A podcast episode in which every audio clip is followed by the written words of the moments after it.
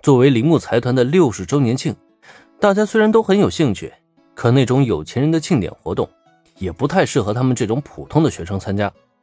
而且最关键的是，也正像秋山林所说那样，文化季在即，无论是班级里的展出，还是自家乐队的表演练习，行程都被安排的满满当当的。在这种情况下，哪里还有时间跑去横滨参加庆典活动啊？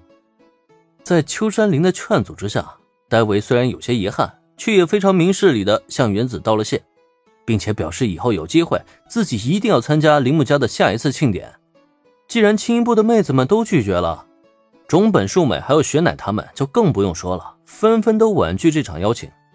只是就在雪乃婉拒之际，也不知为何，他的脸上突然出现了一抹欲言又止的表情，这让林恩觉得有些奇怪。虽然想问问原因，可时间已经有些来不及了，也没有多做询问。在与一行人道别过后，正如此前安排的那样，林恩带上小兰和原子直接回家，准备一番之后，便驱车前往横滨了。从东京到横滨的距离并不是很远，开车也只不过需要一个小时时间而已。可即使如此，在抵达横滨的港口后，林恩他们也不是来的最早的。铃木家所邀请的宾客已有大部分完成登船了，同时，作为此次庆典主办方的铃木夫妇也早就等得望眼欲穿了。呃，林少爷，能够邀请到林少爷光临，我铃木家上下真是蓬荜生辉啊！此次前来参加庆典，一路上有着罗贝尔特这个战斗女仆相伴，在抵达目的地后，四人所乘的车便由罗贝尔特负责开回东京。只是才跟自家战斗女仆道别，林恩这边就被得到消息的铃木夫妇给堵住了。而且这一上来，原子的父亲铃木史郎便表现的那叫一个殷勤啊，弄得林恩很是不好意思。哎，铃木先生实在太客气了，这里不是说话地方，要不咱们先上船再说。此次铃木财团的六十周年庆。铃木家可谓是邀请了包括东京乃至整个东京特区的各大名流前来参加。也正是因为如此，哪怕此刻已经有大部分宾客登船了，可港口现场也有诸多人群围观，其中还包括了不少媒体和记者。在这种情况下，作为东道主的铃木夫人着实是太过吸引眼球了。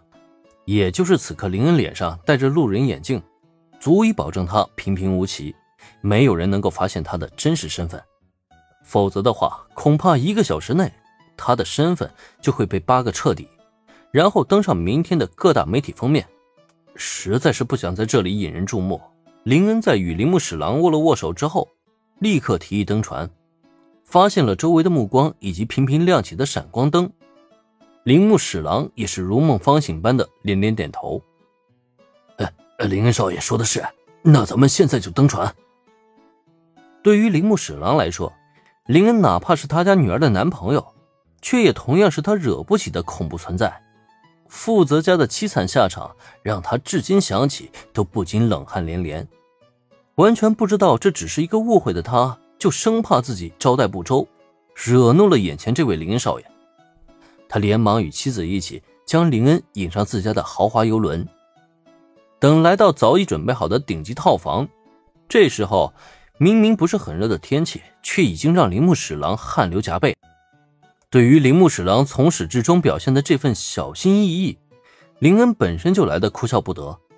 这以后要是娶了他家的女儿，这作为未来的岳父，他在未来女婿面前瑟瑟发抖，这算怎么回事啊？当然了，铃木史郎这番表现与他自身的性格是分不开的。反之，再看铃木夫人那边。她却始终保持着得体的姿态，完全没有自家丈夫那份谨小慎微。对于自家丈夫的表现，她的眼神中多少带着一份嫌弃。不过在这个场合，她却并没有表现出来，只是不再关心自身的丈夫，而是将注意力全都放在林恩的身上。此次我铃木家有幸邀请到林恩少爷参加庆典。那么，在过后即将开始的庆典致辞上，林恩少爷要不要上来讲几句？对于东瀛的世界名流，林恩少爷实在是来的太过神秘了。不如趁这个机会，请林恩少爷一展风采。